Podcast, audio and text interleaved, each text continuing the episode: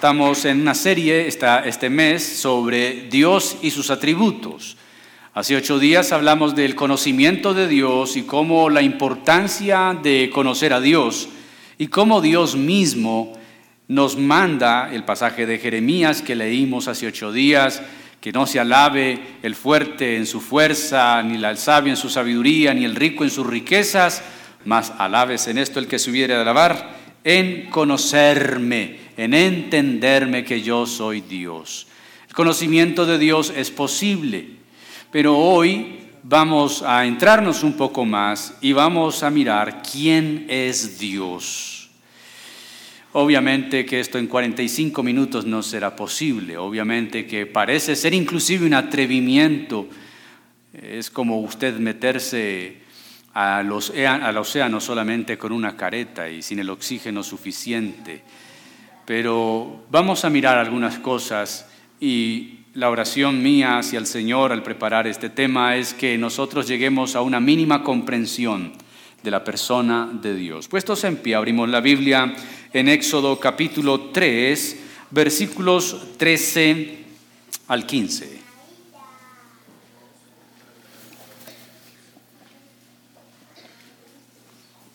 Éxodo 3, 13 al 15. Hace parte de ese diálogo que sostiene Dios en una zarza ardiendo con Moisés. También esa evasión de Moisés por ser llevado o enviado por Dios a liberar a Egipto. Entre todo ese diálogo se dan estos versículos que son de base para el tema de hoy, Éxodo 3, 13 al 15, dijo Moisés a Dios, he aquí que yo llego a los hijos de Israel y les digo, el Dios de vuestros padres me ha enviado a vosotros, si ellos me preguntaren, ¿cuál es su nombre? ¿Qué le responderé? Y respondió Dios a Moisés, yo soy el que soy. Y dijo, así dirás a los hijos de Israel, yo soy, me envió a vosotros. Además dijo Dios a Moisés, así dirás a los hijos de Israel, Jehová, el Dios de vuestros padres, el Dios de Abraham, de Isaac, de Jacob, me ha enviado a vosotros. Este es mi nombre para siempre. Con él se me recordará por todos los siglos. Amén. Estamos frente a ti, frente a tu palabra. Tú eres infinito y tu palabra también, Señor. Tu palabra es tu revelación escrita y ahora te rogamos que nos hables a través de ella, que nos ilumines, que tu palabra halle cabida en nuestro corazón, que nuestro entendimiento y nuestra vida misma esté desnuda delante de ella. Señor, Enséñanos, danos un corazón enseñable, un corazón apacible, que tu palabra como espada de doble filo penetre hasta lo más profundo y disierna las intenciones de cada corazón. Te damos gracias por ser nuestro Dios, nuestro Señor y Salvador. Mi vida está en tus manos, Señor. Hablar de ti somos seres tan insignificantes delante de tu grandeza, Señor. Somos menos que partículas microscópicas delante de tu inmensidad. Pero por la obra de Jesús podemos acercarnos y te rogamos que nos hables y que uses mi vida, Señor. Soy solamente una voz para la gloria de tu nombre. En Cristo Jesús. Amén. Salude a la persona que está al lado suyo, por favor, atrás de usted. Dígale buen día, el Señor le bendiga. Qué bueno verle en la casa del Señor.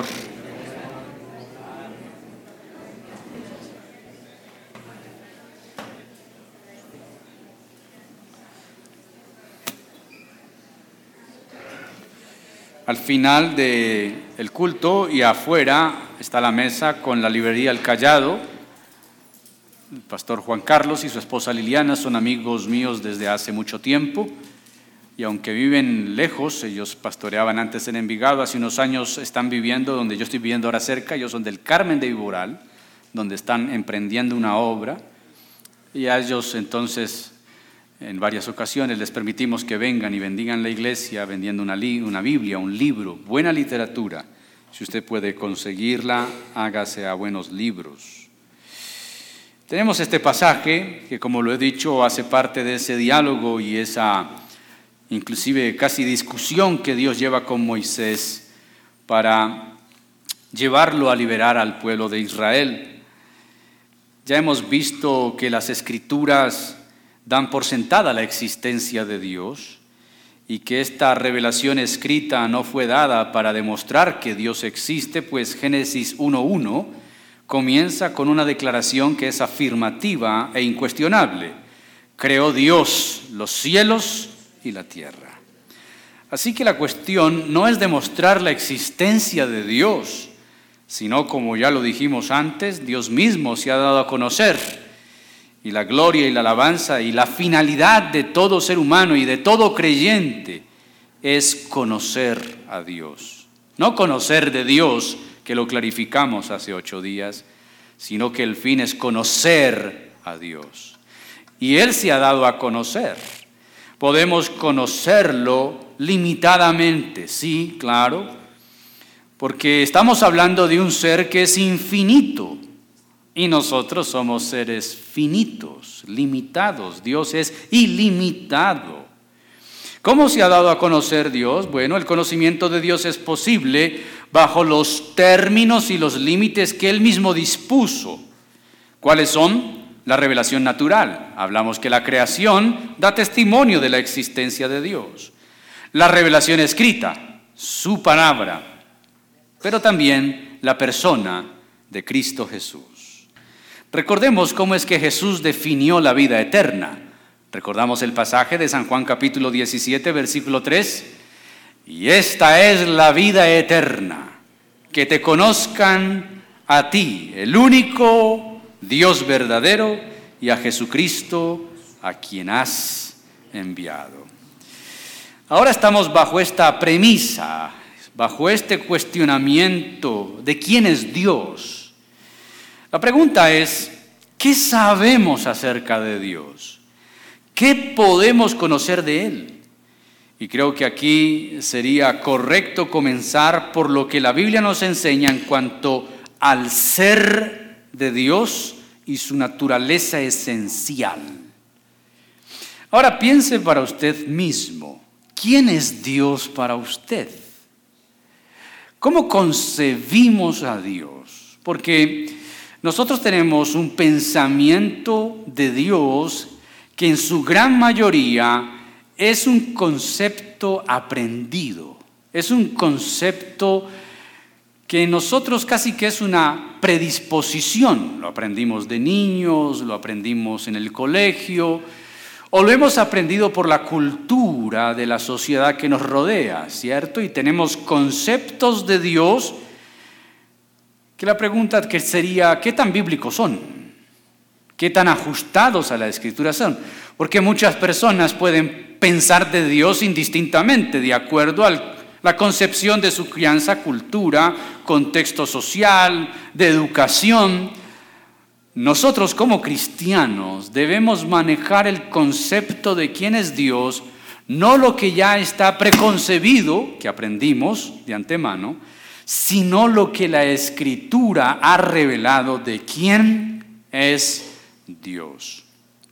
Un gran predicador y escritor que ya falleció, el doctor Martin Leon Jones, mm, escribió muchísimos libros en un libro que se titula Dios el Padre y Dios el Hijo, hablando acerca de la doctrina de Dios, habla acerca del ser de Dios, cosas muy interesantes. Él dice, permítame recordar algunas de las cosas que la Biblia nos dice sobre la naturaleza esencial del ser de Dios. De eso vamos a hablar hoy. Cuando hablamos quién es Dios, y no lo puse en interrogante, aunque lo pusieron allí, pero quítele el interrogante. ¿Quién es Dios? Porque si le ponemos el interrogante, cada uno va a responder. Y la idea no es que respondamos, la idea es que la Biblia responda. Cuando la Biblia responde, es Dios quien responde. Cuando Moisés le preguntó a Dios en la zarza, ¿quién me envió? ¿Quién respondió? Dios respondió. Yo soy el que soy. Ahora, es muy interesante observar, dice el doctor Jones, Martin Lynn Jones, dice, es muy interesante observar en un sentido, aquí solo podemos manejar negaciones. Debido a nuestra condición finita y a la gloria y las grandezas trascendentes de Dios, nuestras afirmaciones son de por sí negativas. Ahorita, entrando en materia, veremos qué significa esas negaciones.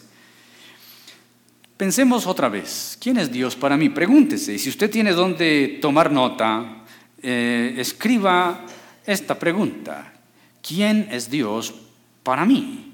Y responda, algunos dirán, es mi amigo, mi consejero, es mi amiguis, es mi llave, es mi todo. Es, eh, y las concepciones y respuestas que tenemos de Dios son tan románticas, pero tan superfluas, tan triviales, que tenemos que llegar a la conclusión que no estamos conociendo a Dios como deberíamos, y me incluyo a mí.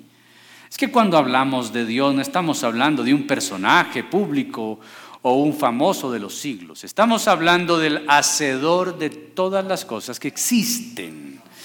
Estamos hablando de el que es infinito, el que es que infinito. Entonces, comencemos ahí. Cuando hablamos de quién es Dios, vamos a hablar entonces de la naturaleza de su ser. Cuatro cosas hablaremos, habiendo mucho más, y han escrito centenares de libros tomos e enciclopedias completas acerca de Dios. La Biblia misma habla de Él. Pero lo primero que tenemos que ver de Dios en su ser, lo esencial de su naturaleza es la infinitud de Dios. ¿Cuál es lo primero? La infinitud de Dios. Hace ocho días hice una claridad que hoy quiero hacer.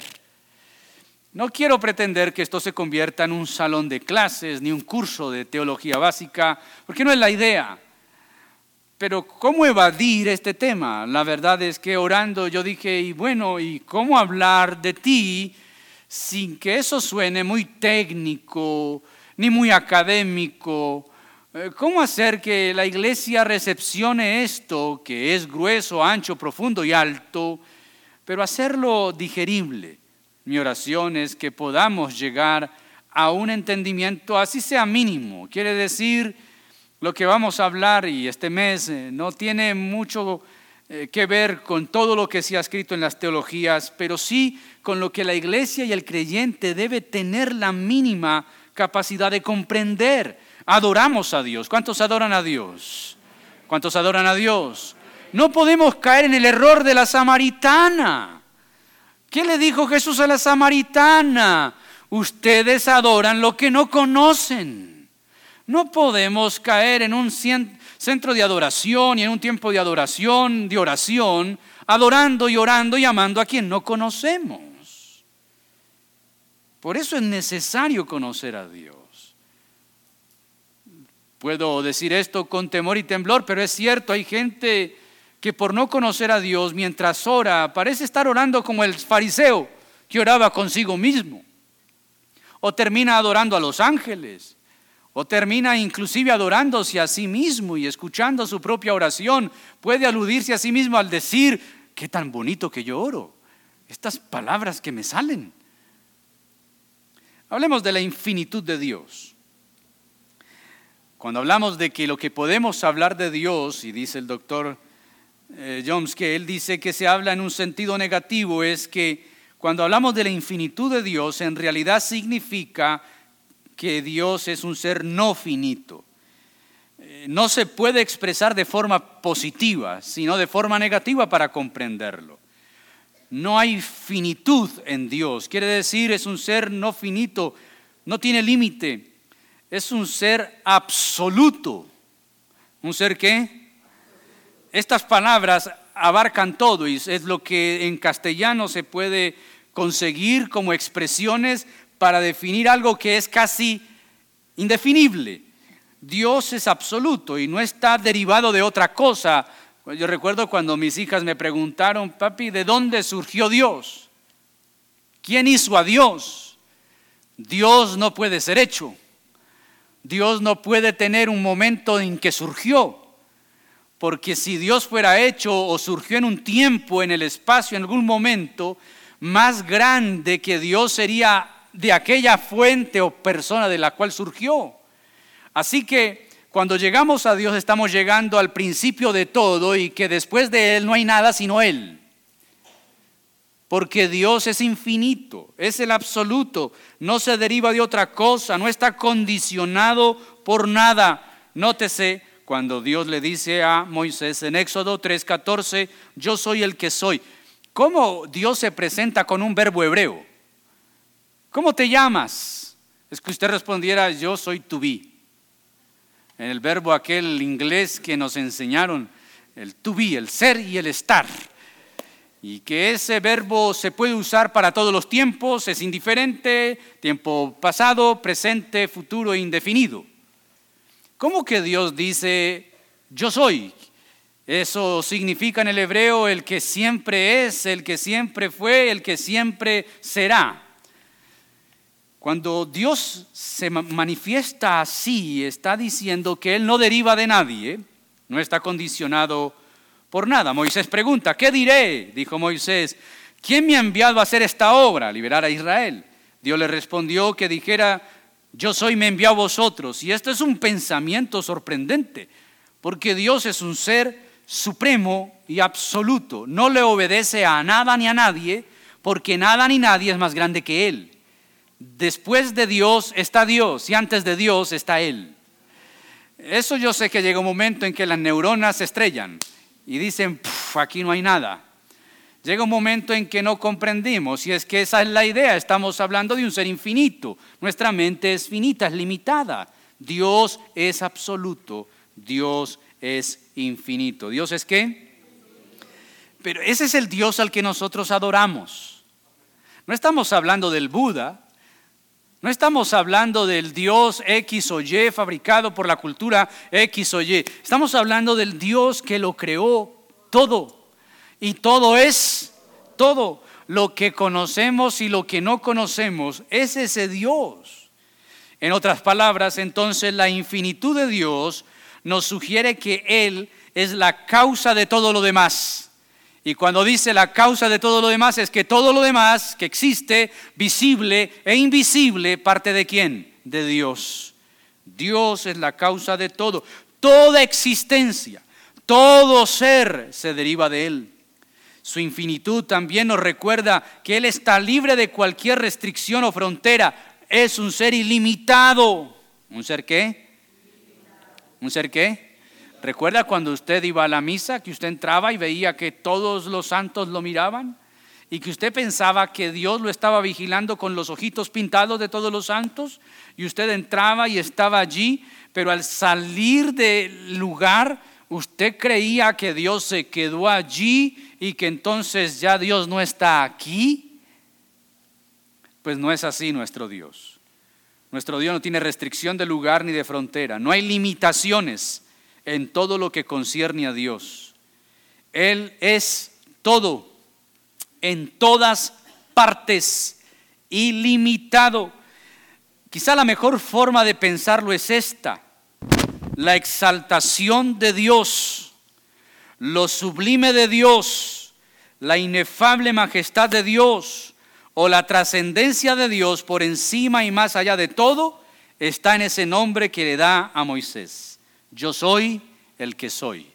Yo fui, yo soy, yo seré. El Dios que eterno. Mira lo que dice Apocalipsis 4:8.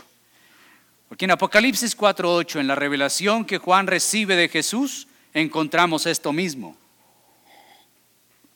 Apocalipsis 4:8 dice, Santo, Santo, Santo es el Señor, Dios Todopoderoso. Escucha esto, el que era, el que es y el que ha de venir.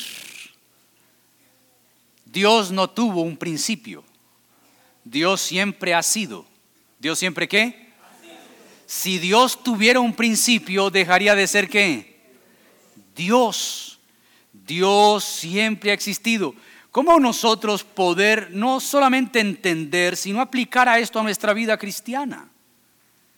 ¿Cómo es que a veces nosotros pretendemos creer que Dios está limitado como nosotros lo somos o como nosotros lo estamos?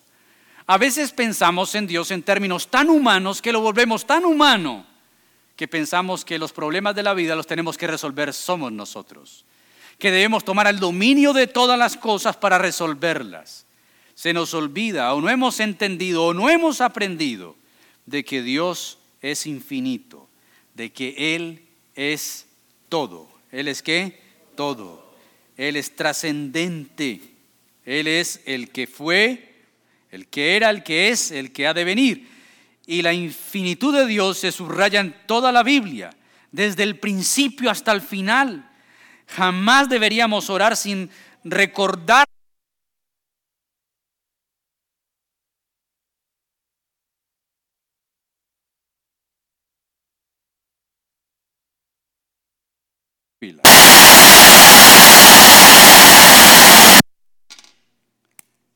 Eso fue a propósito para despertarlos.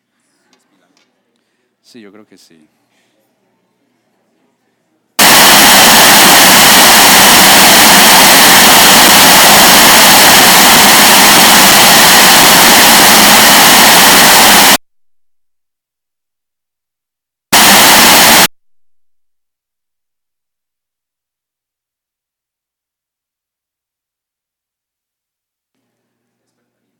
Ahí estamos. Cambiamos de canal. Así que estamos delante de Dios y deberíamos recordárnoslo a nosotros mismos, que Dios es un Dios eterno. Muy a menudo nos extraviamos en nuestros propios pensamientos de las manifestaciones antropomórficas de Dios. La mano de Dios, los ojos de Dios, la mirada de Dios, la espalda de Dios. Pero recordemos que esos antropomorfismos las formas humanas en que Dios se revela, damos gracias a Dios por ellas, pero eso es como Dios se ha dado a entender a nosotros. Pero tenemos que pensar más allá de la mano de Dios, de los ojos de Dios, de las espaldas de Dios, de los pies de Dios.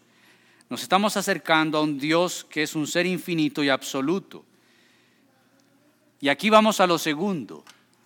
Nosotros hemos leído la mano de Dios. ¿Cuántos han leído sobre la mano de Dios? Y de hecho hemos cantado y orado, Señor, extiende tu mano sobre mí.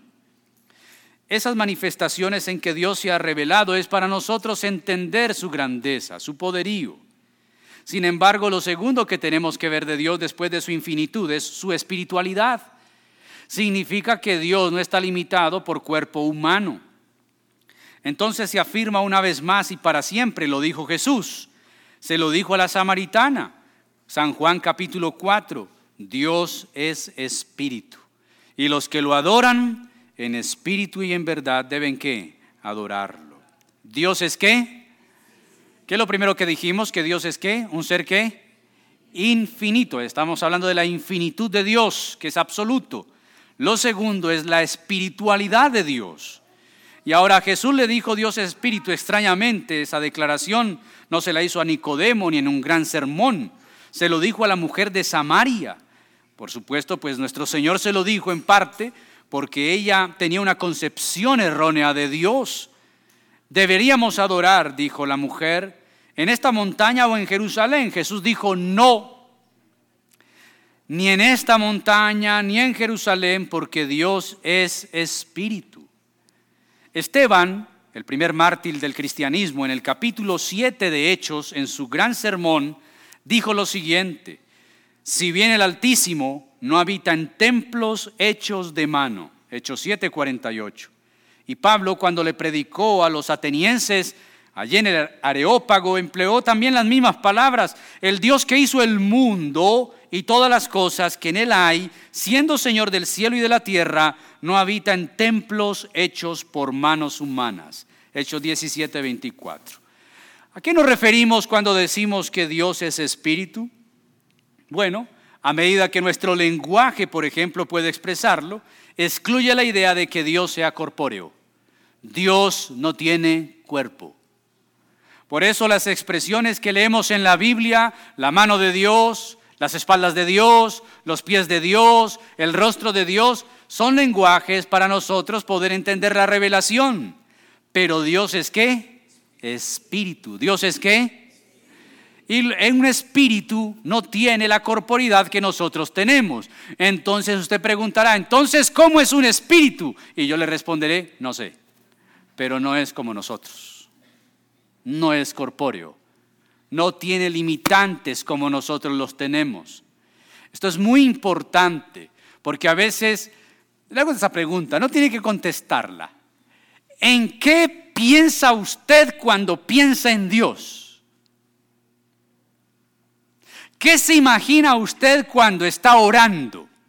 Aparte de que tiene las tajadas en el fogón y que hay que contestar un teléfono. Cuando está usted concentrado en, en su tiempo de oración, ¿qué se imagina usted? Porque todos nos imaginamos alguna cosa y no vamos a revelar qué nos imaginamos. Pero lo que nos imaginamos lo que hace es que refleja el concepto que tenemos de Dios.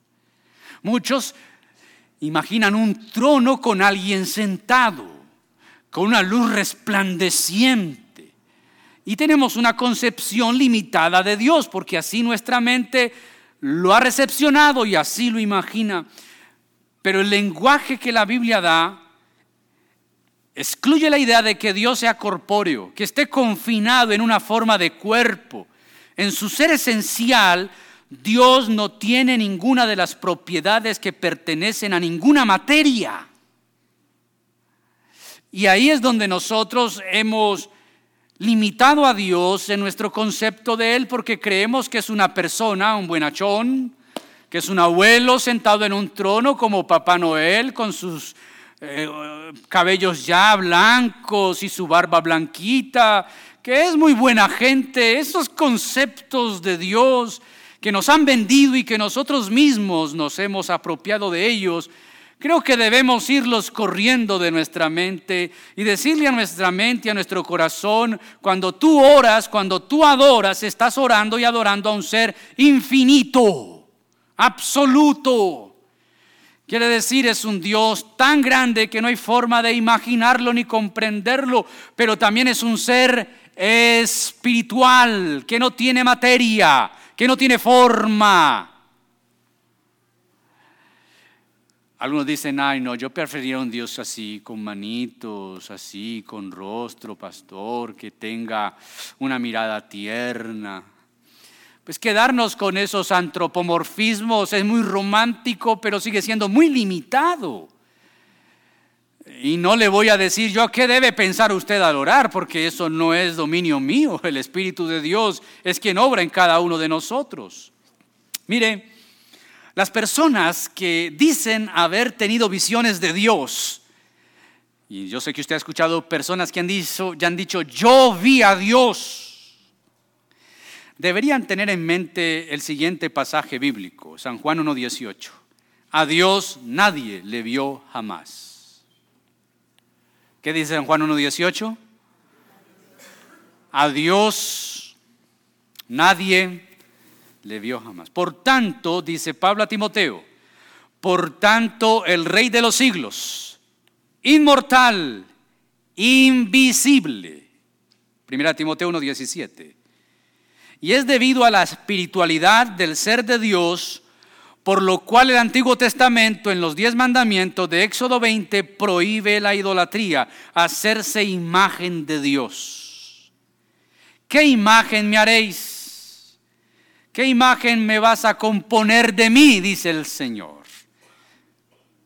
Entonces, como Dios es un ser espiritual, que no tiene ninguna relación ni propiedad con ninguna materia, Hacer una imagen de Dios es un irrespeto absoluto, porque sería meter a un ser ilimitado a un cuerpo limitado o a una forma limitada. Por eso Dios prohíbe hacerse imagen de Él mismo. No te harás imagen ni semejanza de lo que está arriba en el cielo. ¿Quién está arriba en el cielo? Dios dice, no te harás ni siquiera imagen de mí. Y la prueba más sorprendente de la espiritualidad de Dios es otra verdad concerniente a Él que la vamos a considerar a fondo cuando hablemos de sus atributos, y es hablar de su omnipresencia. ¿De su qué? Omni es todo. Es la palabra todo. Dios está presente en todo lugar. ¿Dónde está presente Dios? ¿Dónde está presente Dios? ¿Cuántos creen que Dios está aquí? Pero Dios también está en tu casa. Pero también está en la China, en Siria. Está en Canadá, en el Polo Norte, en el Polo Sur. Está abajo en Argentina, en la Patagonia. Está en la cárcel. Está hablándole a un borracho tirado en la calle, que están orando por él. ¿Dios está dónde? Eso lo hablaremos más cuando hablemos de los atributos de Dios, pero para poder ver en un asunto práctico a Dios como un ser espiritual, pensar en su omnipresencia nos abre el espectro. Dios no solo está aquí, y la concepción que teníamos del catolicismo es que Dios estaba en la parroquia, que Dios estaba ahí en la catedral, que al salir de ahí ya Dios no estaba. Pero la Biblia nos dice que Dios lo llena todo en todos que Dios está en todo lugar. ¿Dónde está Dios? ¿Dónde está Dios? Cuando salgas de aquí, Dios te estará mirando, me estará mirando, te estará viendo, te estará escuchando. Dios está dentro de nosotros por el Espíritu Santo. Dios sabe lo que pensamos en privado, lo que hablamos en privado, lo que hacemos en privado. Lo que tú hiciste, que le ocultas a tu esposa o a tu esposo o a tus hijos, Dios ya lo sabe todo. Y lo tiene escrito. Y si no te arrepientes, el día del juicio lo leerá en público. La omnipresencia de Dios debe llenarnos de una conciencia de saber que Dios está. No hay que invitarlo. Por eso esas frases, bienvenido Señor a este culto. que bienvenido quién? Que bienvenido Espíritu, bienvenido quién, ¿Qué, ¿Qué, Espíritu Santo bienvenido. Si Él es Dios, Él está en todo lugar. No hay que darle la bienvenida a Dios. Dios está en todo lugar. ¿Dónde está Dios? El único lugar donde Dios se privará de estar por su pleno, plena voluntad y soberanía será en el infierno. Y eso que es una discusión de siglos. Porque si Dios es omnipresente, debe habitar todo lugar, incluyendo el infierno. Entonces está la discusión si el infierno es un lugar o será un estado de las almas, pero eso no lo vamos a hablar hoy, ni aquí, ni quién sabe cuándo. La verdad es que Dios es omnipresente, está en todas partes y al mismo tiempo. ¿Cómo es eso? No es como la internet, no es algo mucho más que sobrepasa nuestra manera de pensar. No sé cuántos se vieron la película y una vez refería a ella al Todopoderoso Uno. Yo raya con algunas cosas irreverentes lo es, pero un asunto bien interesante es cuando Dios le dice al protagonista que sea Dios en la ciudad donde él vive. Y el hombre empieza a escuchar los rezos, las oraciones, y se está enloqueciendo y lo que hace es conectar entonces eh, a Dios con el Internet y a responder a todo sí. Las tragedias que ocurren son absolutamente chistosas y, muy dicientes en esa película. Pero Dios no es una persona que esté escuchando voces como el de la película. No sabemos cómo obra Él. Recordemos que estamos hablando de un ser que infinito. Pero que es verdad. ¿Alguien, alguien podría decir sobre la espiritualidad de Dios y refutar diciendo, ¿y qué de las apariciones de Dios a Moisés? Verás mis espaldas. ¿Qué de las apariciones del Señor Jesús en el Antiguo Testamento como el ángel de Jehová? Recordemos lo que Jesús dijo, a Dios nadie, nadie le dio jamás. Estas apariciones antropológicas, y dijimos ahorita que más bien eran antropomorfismos de Dios, como las espaldas de Él, o la manifestación del ángel de Jehová como una preencarnación de Jesús, es la respuesta que Dios nos dio. Quiere decir, Dios se reveló hablando en un lenguaje que usted y yo podamos entender. Y es casi imposible para nosotros asimilar la idea de la infinitud o de la espiritualidad de Dios. Así que Dios habla como si fuera un hombre, pero no es hombre. Solo lo está haciendo para que podamos comprender, para que podamos conocerlo y confiar en Él. Nos habla como si fuera un hombre. Esa es toda la idea del antropomorfismo. Entonces, en síntesis, Dios es invisible, sin partes, sin cuerpo, libre de cualquier limitación. Y tenemos que bendecir a Dios por eso. ¿Usted se imagina si Dios fuera un Dios que habitara en cierto lugar de la tierra, que para poder visitarlo hay que ir hasta ese lugar, porque está limitado? Por eso Jesús dijo, les conviene que yo me vaya. ¿Por qué? Porque si yo no me voy, el Espíritu no vendría. Y es lo que Jesús quería evitar, que se limitara, porque él estaba en un cuerpo físico, estaba limitado. Si yo me quedo en este cuerpo, estoy limitado. No puedo usar mi omnipresencia. Y todo el que quiera conocerme tendrá que viajar a Jerusalén. Y yo me voy a envejecer porque tengo un cuerpo físico y después de la vejez vendrá mi muerte por vejez. Pero si yo me voy, les envío el Espíritu. El Espíritu es Dios también. Él estará con ustedes cuando? Todos los días. ¿Hasta cuándo? Hasta el fin. Y entonces Dios ahora sí será omnipresente en la persona del Espíritu Santo. Por eso convenía que Jesús se fuera. Los islámicos no creen tanto en la omnipresencia de su Dios. Ellos tienen que orar cinco veces al día mirando hacia el oriente, hacia donde está la Meca, donde reposan los huesos de Mahoma. Usted no ore hacia el oriente. Usted puede orar en cualquier momento y en cualquier lugar, porque Dios no está habitando en una zona de la tierra o del planeta. Nuestro Dios está en todo lugar y al mismo tiempo. Él no tiene limitaciones. ¿Cuántos dicen amén a eso? Lo tercero es que Dios es persona. ¿Es qué? El término en sí no aparece en la Biblia de una manera explícita, pero sí aparece implícitamente y debemos dar gracias a Dios que lo está. ¿Qué significa personalidad? La personalidad existe donde hay mente, inteligencia, voluntad, razón, individualidad, conciencia y determinación, no corporeidad. No por tener cuerpo se es persona. Los animales tienen cuerpo. ¿Son personas? No lo son, aunque los traten como tal. Así que personalidad, vuelvo a repetir, existe donde hay mente, inteligencia, voluntad, razón, individualidad, conciencia y determinación. Donde existen estas cosas hay personalidad. Y la Biblia afirma que Dios es una persona. Y es muy importante esto. Cuando nuestro Señor estuvo en el mundo, mostró la persona de Dios. A causa del problema del panteísmo, por ejemplo, que se manifiesta en diferentes formas. ¿Qué es el panteísmo?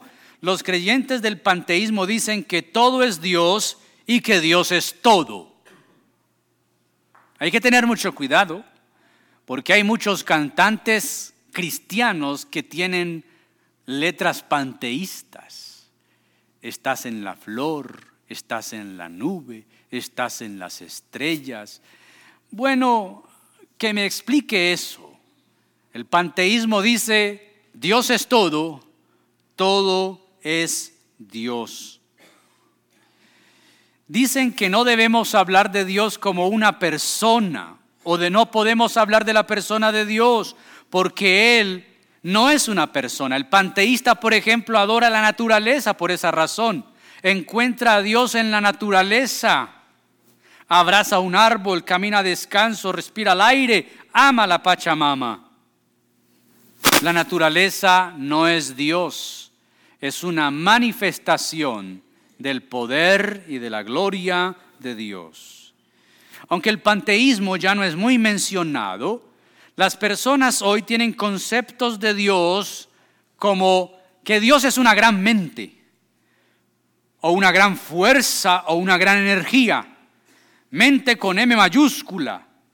Pero Dios no es una mente, es una persona. Tampoco, tampoco es una fuerza con F mayúscula o una energía con E mayúscula, porque todas estas concepciones niegan la conciencia. Una energía no tiene conciencia, una fuerza no tiene conciencia, una gran mente no tiene conciencia. Los testigos de Jehová traducen mal en su Biblia el término que aparece en Génesis capítulo 1, el Ruach Elohim. El Espíritu de Dios se movía sobre la faz.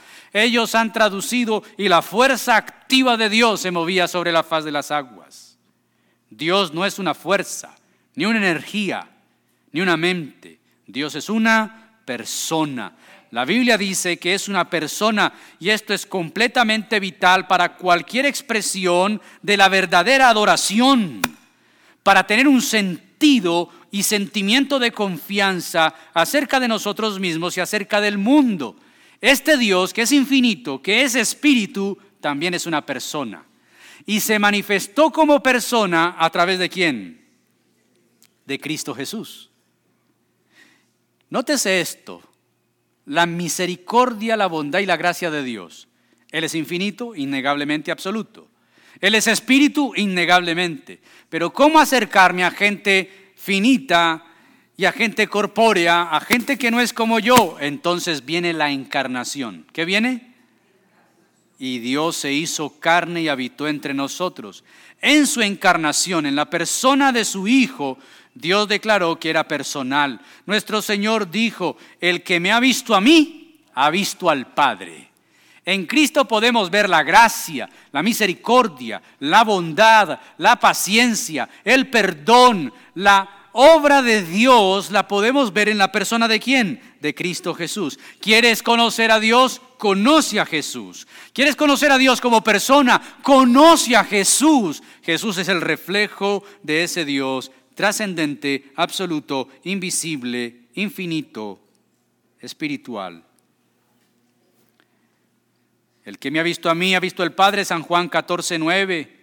Luego en San Juan 10, 30 dice, yo y el Padre uno somos. No significa que Jesús sea el Padre y el Padre sea Jesús. No. Jesús está diciendo, Él y yo estamos tan unidos, tan inseparables somos, que el que me ve a mí lo ve a Él porque a Dios nadie le ha visto jamás, pero el que ve al Hijo puede ver el reflejo del Padre, su gracia, su bondad, su misericordia.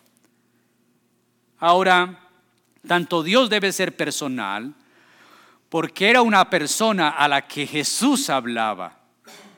Jesús nos enseña sobre Dios siempre en esos términos de cualidad personal y relación personal en San Juan 17 y en todas las partes donde vemos a Jesús orando, Él dice el Padre. ¿Qué dice? El Padre, mi Padre. En San Juan 17, por ejemplo, ¿qué es lo que está haciendo? No está orando a cualquier Dios, sino al Padre Santo, a la persona. No está orando a una energía, ni a un poder cósmico, ni a las galaxias, ni a los planetas. Está orando al Padre, una persona. Así en cualquier forma y en cualquier lugar, la Biblia afirma que Dios es un ser personal. ¿Es un ser qué? ¿Es un ser qué? Entonces, lo primero, Dios es un ser qué? Infinito. ¿Es un ser qué? Dos. Espiritual. Lo tercero es una. Lo cuarto y último, Dios es una unidad. Deuteronomio 6, 4. Oye Israel Jehová nuestro Dios, Jehová uno es. Cuando hablamos de la doctrina de la Trinidad, vemos cómo Dios son tres personas distintas, un solo Dios verdadero. Había aquí, asistía un hombre hace muchos años, que tenía el deseo de lo que no se puede conseguir. Quería entender la Trinidad de Dios. Y yo le insistía, no puedes entenderla, no se puede entender. Es un misterio. Las palabras de Pablo a Timoteo es, grande es el misterio de la piedad. Si los misterios se pudieran entender, dejarían de ser misterios. Nosotros creemos, aceptamos y adoramos la Trinidad, no porque la entendamos, sino porque la creemos. Dios es Padre, Hijo y Espíritu Santo. Tres personas distintas, un solo Dios verdadero. Explique eso. He dejado hace mucho tiempo de pretender explicar con ciertas figuras que el agua, que el agua es una sola agua, pero es líquida, es gaseosa y puede estar en hielo, congelada. No, no puedes definir algo indefinible con algo que sí es definible. Quiere decir, si Dios es infinito, ¿cómo traes ejemplos que son finitos?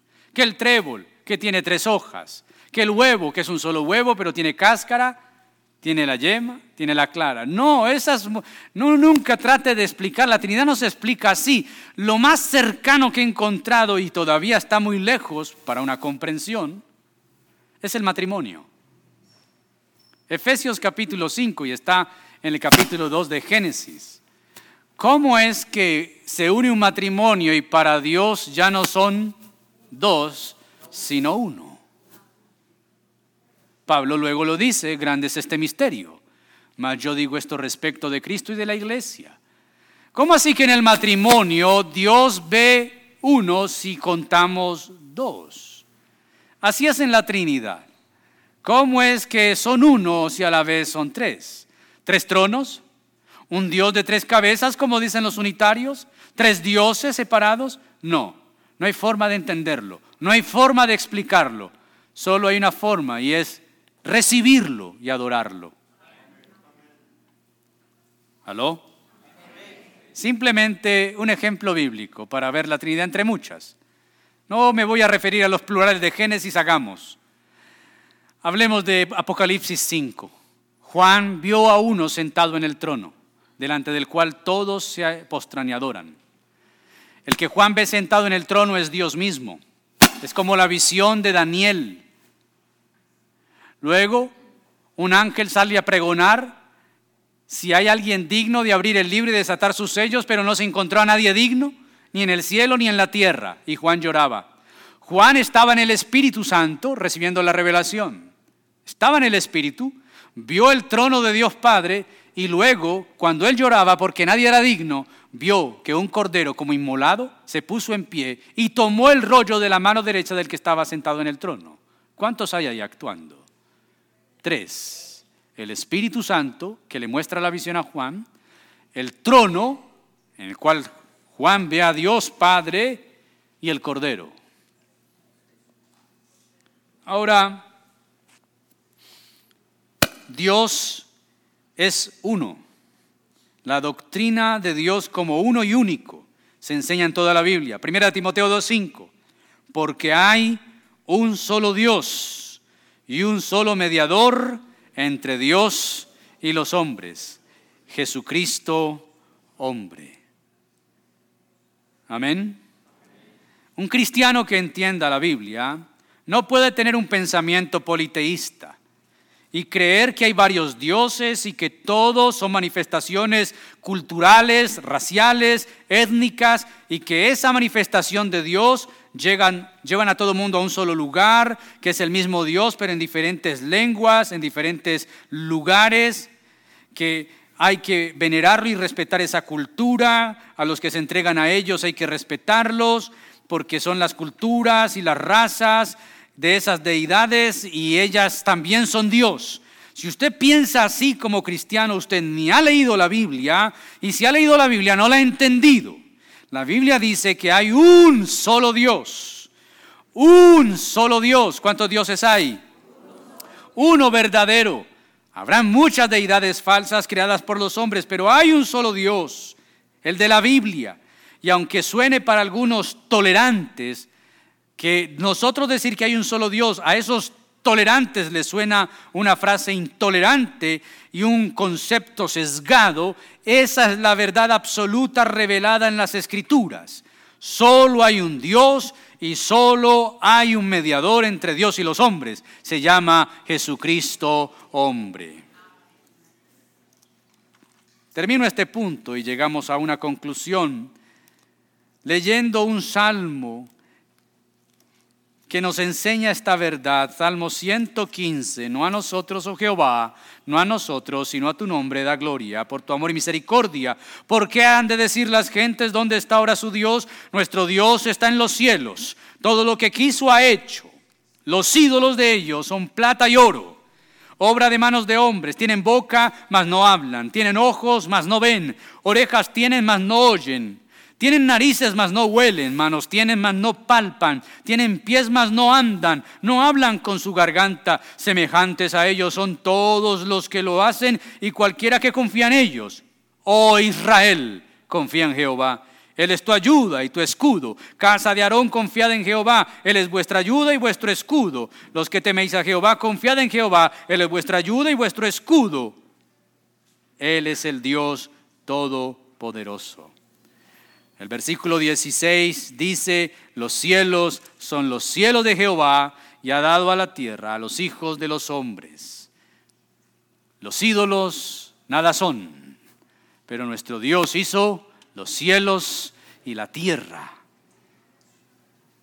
Dios entonces en su ser y naturaleza es un ser infinito, es un ser espiritual, es un ser que es persona y lo cuarto, es que es una unidad, es un Dios único, irrepetible. Mis hermanos, vemos entonces esta gloriosa verdad a través de las escrituras, que este ser infinito, absoluto, sublime, trascendente, glorioso, majestuoso, poderoso, eterno, que es espíritu, que es verdad, que habita en luz inaccesible, este Dios, se ha complacido benevolentemente en que tú y yo le conozcamos, que hablemos con Él, que le adoremos a Él. Y Él está dispuesto a escucharnos y a encontrarse con nosotros y recibir nuestra pobre e indigna adoración, nuestra alabanza a veces tan fallida. Bendito sea el nombre de Dios por Él ser Dios y no ser como nosotros y podernos acercarnos a Él. Ese es nuestro Dios. Puestos en pie, vamos a orar.